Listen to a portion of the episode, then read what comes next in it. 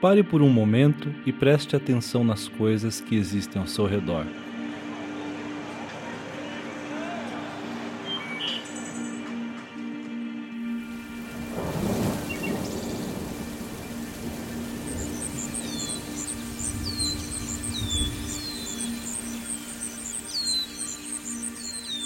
O que você vê com seus olhos? O que você sente na sua pele? Quais aromas e gostos você pode sentir pelo seu olfato e pela sua boca? Os sons que você ouve agora no seu fone de ouvido. Quais sensações o mundo lhe provoca?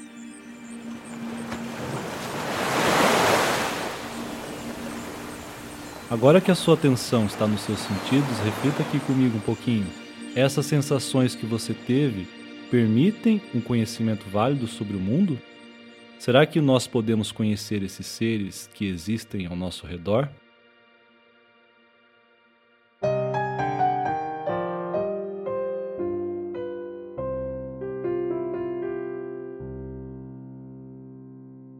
Lívia, vamos fazer um pequeno exercício? Vamos lá, Eric. Ok, você vai até a cozinha e decide fazer um café. Coloca água no fogo até ela ferver. E se eu te disser que esta ação tão banal está cheia de conhecimento?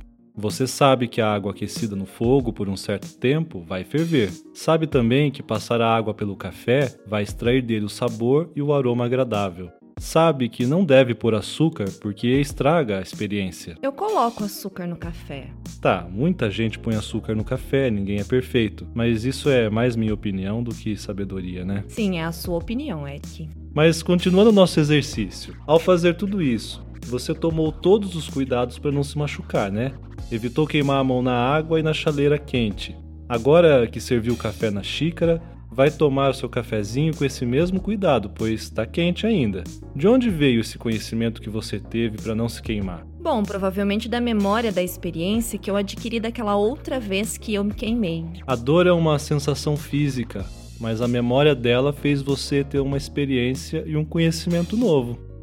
Quer dizer então que é possível extrair conhecimento e saber do real da experiência desse mundo concreto? Sim, e é isso que a gente vai ver hoje.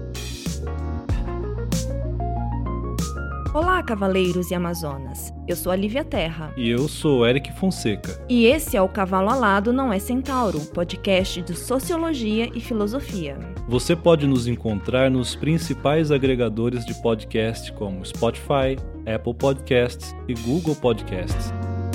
Nesse episódio, continuamos nossa busca pela verdade, conversando sobre a epistemologia antiga. Já falamos sobre Sócrates e os sofistas e sobre Platão em episódios passados, que você pode ouvir aqui no Cavalo Alado. Pois é, e agora é a vez do grande filósofo Aristóteles. Grande porque sua obra foi tão monumental e importante que ainda hoje, apesar de algumas coisas que ele falou já terem sido superadas, nós somos obrigados a conhecer. Sua obra foi tão grande, mas não chegou completa até nossos dias acabou se perdendo uma parte considerável. Mesmo assim, a parte que conhecemos já é significativa e teve muita influência no pensamento ocidental e até mesmo não ocidental. A obra dele tratou de muitos assuntos, de arte, de ética, da política, sobre lógica, metafísica, ciências naturais, psicologia e por aí vai. Mas hoje não vamos tratar de toda a sua obra. Seria muito difícil e você aí que está ouvindo ia se sentir muito oprimido com tanta informação. Mas como a gente está tratando nessa série da teoria do conhecimento no mundo antigo, nós vamos restringir o assunto a esse ponto. E para ficar ainda mais agradável e mais didático, nós também vamos tratar de Aristóteles em três episódios diferentes. Essa aqui é a primeira parte, sobre a vida, a obra e os alicerces das suas ideias, que acabaram colocando o nosso protagonista em choque com o seu mestre Platão. No segundo episódio, vamos tratar da sistematização do saber proposto por ele e dos motivos que levaram ele a classificar as ciências. No terceiro e último episódio da nossa série, vamos focar na sua filosofia primeira, a metafísica e a teoria das causas. Ok, então vamos lá?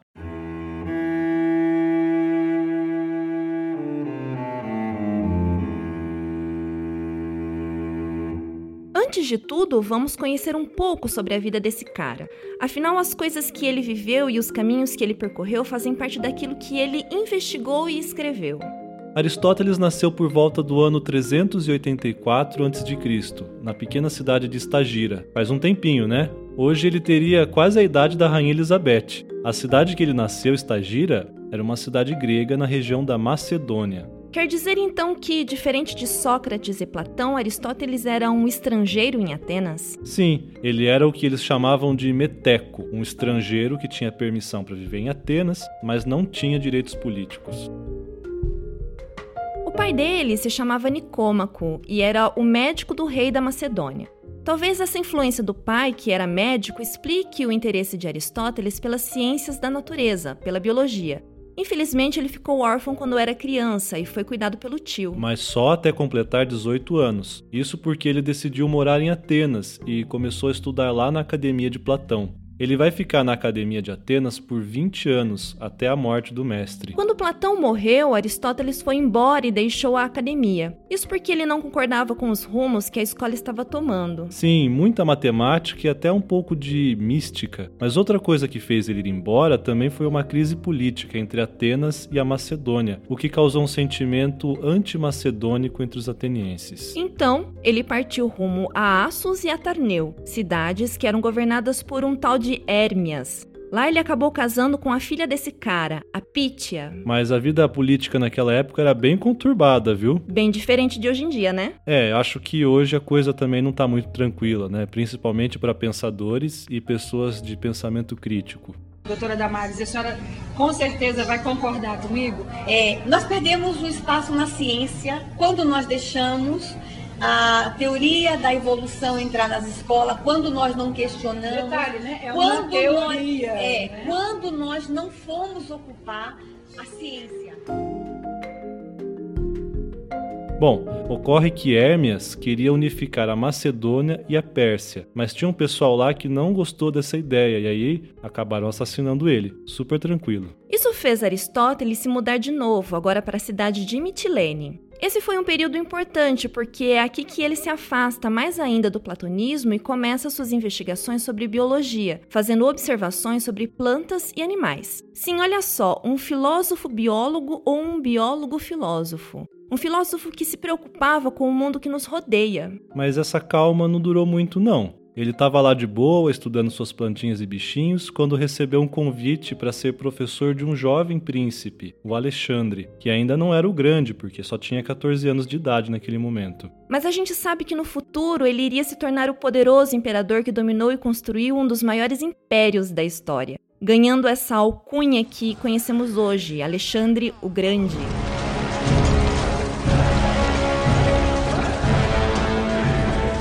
Nesse momento, cuidando da educação de um futuro imperador, Aristóteles deve ter desenvolvido seu interesse por política, tendo inclusive escrito uma obra gigantesca sobre as formas de governo e poder na Grécia. É uma pena, mas essa obra, As Constituições, não chegou inteira para nós aqui em 2020, apenas alguns poucos fragmentos. Mas olha lá a coisa ficando perigosa de novo. Quando Alexandre subiu ao trono e iniciou a conquista do Oriente, um fato deixou Aristóteles preocupadíssimo. Sim, novamente a tranquila política do mundo antigo. Alexandre mandou matar, acusando de traição, o historiógrafo Calístenes, que era amigo de Aristóteles. O nosso filósofo se sentiu em perigo, porque o próximo podia ser ele mesmo, então achou melhor voltar para Atenas.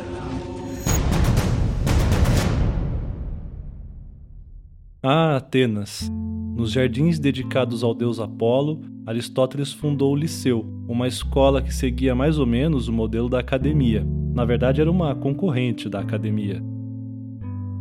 Todas as manhãs, Aristóteles dava as aulas sobre os assuntos filosóficos mais difíceis aos alunos mais adiantados, e à tarde e à noite dava lições abertas para o público mais vasto sobre questões de retórica e dialética. Foi nessa época que ele escreveu suas obras mais importantes, que ele recolheu os conhecimentos que existiam em toda a Grécia, colecionou numa biblioteca um monte de manuscritos e mapas e criou um museu para usar nas suas aulas com espécimes de plantas e animais. Foi nessa época também que ele fez uma classificação das ciências. Essa classificação foi usada por mais de 20 séculos, até nas universidades europeias do século XIX. Já dá para perceber que ele teve uma baita influência no pensamento que veio depois dele, né? Bom, mas não tinha jeito. Quando Alexandre morreu em 323 a.C., isso causou crises políticas, inclusive em Atenas. Aquele sentimento dos atenienses contra os macedônicos voltou com tudo, e aí Aristóteles temeu mais uma vez pela sua segurança e também pelos seus alunos. Decidiu ir embora e deixar seu liceu para trás, indo morar na cidade de Calcis. Algum tempo depois, no ano de 321 a.C., veio falecer com a idade de 63 anos.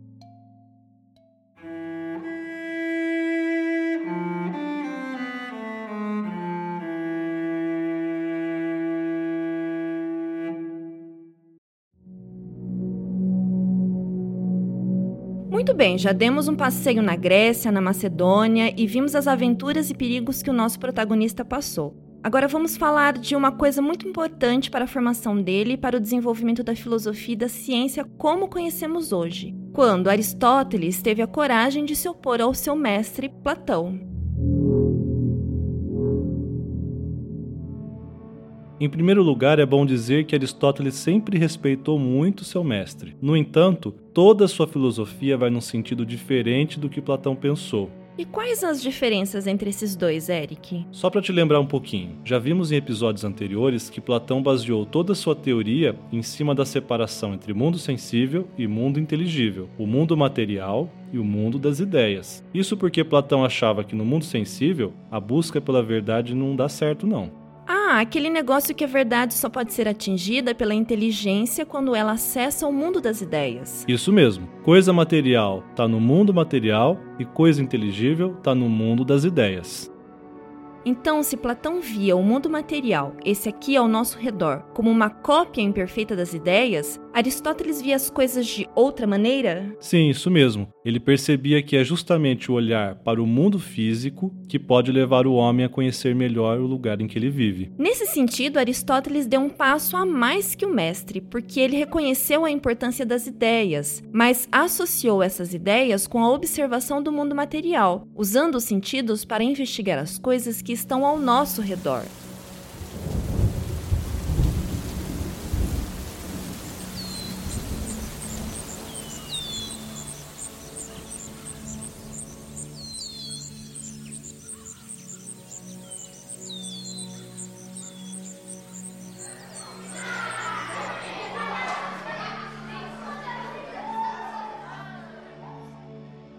Por isso a gente fez aquele pequeno exercício no começo sobre fazer café. Olha só, você usa seus sentidos para operar o mundo material e a sua razão para extrair dele o conhecimento pela experiência. Ferver a água, coar o café, queimar a mão, as coisas materiais permitem que a gente conheça elas pelo contato e pela experiência. Basta olhar direitinho e com carinho. E essa história do Platão que dizia que nossas ideias são inatas? Bom, esse já é um outro assunto em que eles não concordavam. Platão dizia que as ideias são inatas nos seres humanos. Inato é algo que nasce com a gente. Dizer que as ideias são inatas significa que você nunca aprendeu as ideias e já veio com elas de fábrica. Pois é, eu não vou usar de novo aquele exemplo da vaca, mas vou usar de um beija-flor. Pensa agora num beija-flor. Pensou? Veio a ideia de um beija-flor na sua cabeça, Lívia? Sim, Eric, veio sim. Se fosse com Platão, ele te diria que quando você pensou no beija-flor, você acessou uma ideia perfeita de beija-flor, que não é nenhum beija-flor que existe no mundo real, mas uma ideia que está no mundo das ideias. Então eu teria me lembrado que já sei o que é um beija-flor? Por isso essa ideia seria inata? Eu já conheço ela porque ela está presente na minha alma desde que nasci? É por aí mas Aristóteles não concordou nem um pouco com essa teoria. Para ele, a ideia de beija-flor ou qualquer outra ideia não é inata, mas sim resultado da sua capacidade de aprender. Você só conseguiu pensar num beija-flor porque ao longo da sua vida você teve contato com esse ser e o resultado desse contato foi uma experiência. É por causa dessa experiência que você produziu na sua mente a ideia de um beija-flor. Ah, então para ele, minha alma não sabia de nascença o que era um beija-flor. Eu consigo pensar nesse ser porque eu tenho na memória uma experiência de ter visto esse ser. Sim, mas aí eu te pergunto, como você conseguiu fazer isso? Como que você conseguiu guardar a experiência e produzir uma ideia sobre um ser do mundo material? Será que os outros animais também conseguem fazer isso? Bom, provavelmente os outros animais sabem algumas coisas, mas só nós humanos temos esse tipo de racionalidade. Quer dizer, só a gente consegue refletir e organizar de forma lógica nossas ideias. Essa capacidade é o que diferencia o homem dos outros animais. Isso porque a razão permite fazer uma coisa que só nós podemos fazer: O quê? abstrair. E abstração aqui tem um sentido filosófico. É uma operação intelectual que nossa mente consegue fazer, separando matéria e ideia, ação e experiência. É quando a gente pega um objeto e começa a refletir sobre ele, retirando dali informações que não estão explícitas no real. Isso permite que a gente guarde na cabeça uma informação e consiga relacionar ela com outras informações que a gente já tinha. E o que é um conjunto de informações relacionadas? Horas, é o conhecimento. Tá vendo? A razão permite que você transforme a experiência em conhecimento através da abstração. Ao ver um beija-flor, você se apropriou da forma de um beija-flor. E forma não é só o formato dele. Forma são todas as características desse ser que podem ser ordenadas pela nossa inteligência. Por exemplo, qual é a forma de um beija-flor? Bom, ele é um animal, uma ave, tem asas e por isso pode voar. E consegue voar bem rápido que a gente nem consegue ver suas asas batendo. Mede alguns centímetros, tem as penas de um certo jeito, bico e por aí vai. A forma são todas essas informações sobre um ser que podemos organizar de modo racional pela nossa inteligência. Quer dizer então que forma nada mais é do que um conceito? Forma é uma ideia? Pois é, interessante, né? Voltamos com essa coisa de ideia de novo. Mas tem uma grande diferença entre as ideias que Platão falava e a forma inteligível que Aristóteles está mostrando para gente. Aristóteles vai valorizar o mundo sensível, esse aqui de carne e osso, e ele quer mostrar que o inteligível está no sensível. A ideia de beija-flor está presente no próprio beija-flor e não no mundo separado. Olha só que bonito. Se as ideias estão aqui nesse mundo material, então é possível uma ciência do mundo material, um conhecimento universal das coisas sensíveis. As coisas materiais podem ser conhecidas pelos nossos sentidos e pela nossa razão, porque nelas, em sua forma, está presente também a sua ideia, que pode ser abstraída por nós. E esse tipo de pensamento é tão poderoso que vai fazer nascer a ciência, é claro, a ciência de hoje, depois da revolução científica, da modernidade, é bem mais específica. Mas será que ela teria existido sem Aristóteles?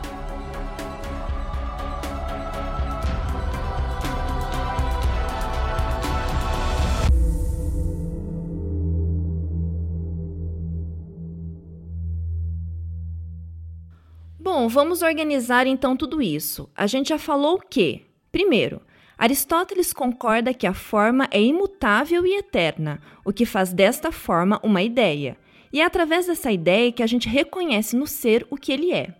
Segundo, a ideia do ser ou forma, que pode ser um beija-flor, é o resultado do contato que nós tivemos com esse ser, que vira um conceito na nossa cabeça através da abstração.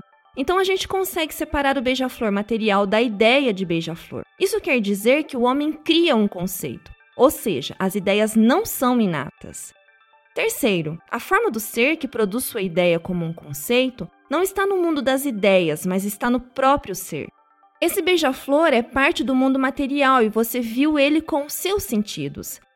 Beija-flor e ideia de beija-flor são coisas diferentes, mas estão no mesmo ser no mundo material e podem ser percebidas pelos sentidos e sua razão, que abstrai dele a sua forma. E voilá! Acho que conseguimos resumir, hein? O ser é ao mesmo tempo matéria e forma. A matéria, as moléculas de que ele é constituído, que nasce e morre, que está em movimento, que é transitória, que pode ter variações acidentais na cor, no tamanho, no jeito, e a forma, aquilo que todo ser daquela espécie deve apresentar, que pode ser apreendida pela razão, porque não muda e não desaparece, mesmo que a matéria desapareça. Ufa! E se você pensar num cavalo, já que nosso podcast tem esse ser como símbolo? Se a ideia da coisa não está no mundo de ideias, mas na própria coisa e pode ser abstraída dessa coisa pelo nosso pensamento, ao olharmos um cavalo qualquer, como sabemos que é um cavalo? Bom, sabemos que é um cavalo porque a forma cavalo está materializada nesse ser. Mas tem um porém. A gente sabe que existem cavalos diferentes e variados no mundo material. Qualquer um desses seres pode ser reconhecido como um cavalo, mesmo que um deles seja branco e o outro marrom, um alto e um outro baixo? Sim, porque apesar dessas variações, cavalo ainda faz parte de um mesmo gênero de ser, que possui tudo aquilo que pode atribuir a esse ser a forma de um cavalo. Por isso, o pensamento é capaz de fazer abstração. Nosso pensamento consegue reconhecer o que há de universal em todos os cavalos. Um cavalo no mundo material independente das características particulares que ele tenha, possui um conjunto de coisas que são universais e necessárias, que existem em qualquer cavalo. É aí que entram as categorias. Dizem que Aristóteles era obcecado em categorizar as coisas. Isso porque é um jeito de organizar o mundo material de forma abstrata e assim conhecer cada vez melhor esse lugar que a gente vive. Sim, o real é composto por uma multiplicidade de objetos e seres dispersos, um conglomerado de substâncias distintas. Até mesmo seres que podem ser considerados da mesma espécie apresentam variações, como eu dei agora o exemplo do cavalo. Mas, mesmo o mundo material sendo um caos, há entre algumas coisas um nível de semelhança que permite dizer que elas sejam próximas ou semelhantes. Quer dizer, há entre determinadas matérias e formas categorias em comum, e a gente pode agrupar determinados seres no mesmo conjunto, organizando eles por gênero e espécies. Assim é possível dizer que eu, você, Lívia, e você aí que está nos ouvindo, não somos idênticos, mas há entre nós características que permitem dizer que temos a mesma substância, a mesma essência. Nós somos humanos.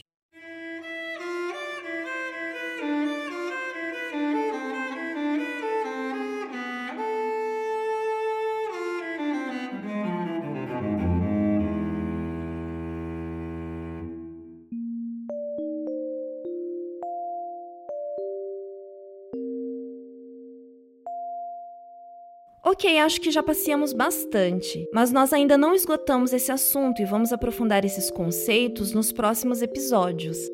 Eu espero que essa viagem tenha sido agradável e proveitosa para você. Então, muito obrigado por ouvir até aqui. Até mais! Se você quiser, pode seguir o Cavalo Alado no seu agregador de podcast preferido e também no Instagram, arroba Cavalo Alado Podcast. Lá a gente posta conteúdo adicional. Tchau, tchau!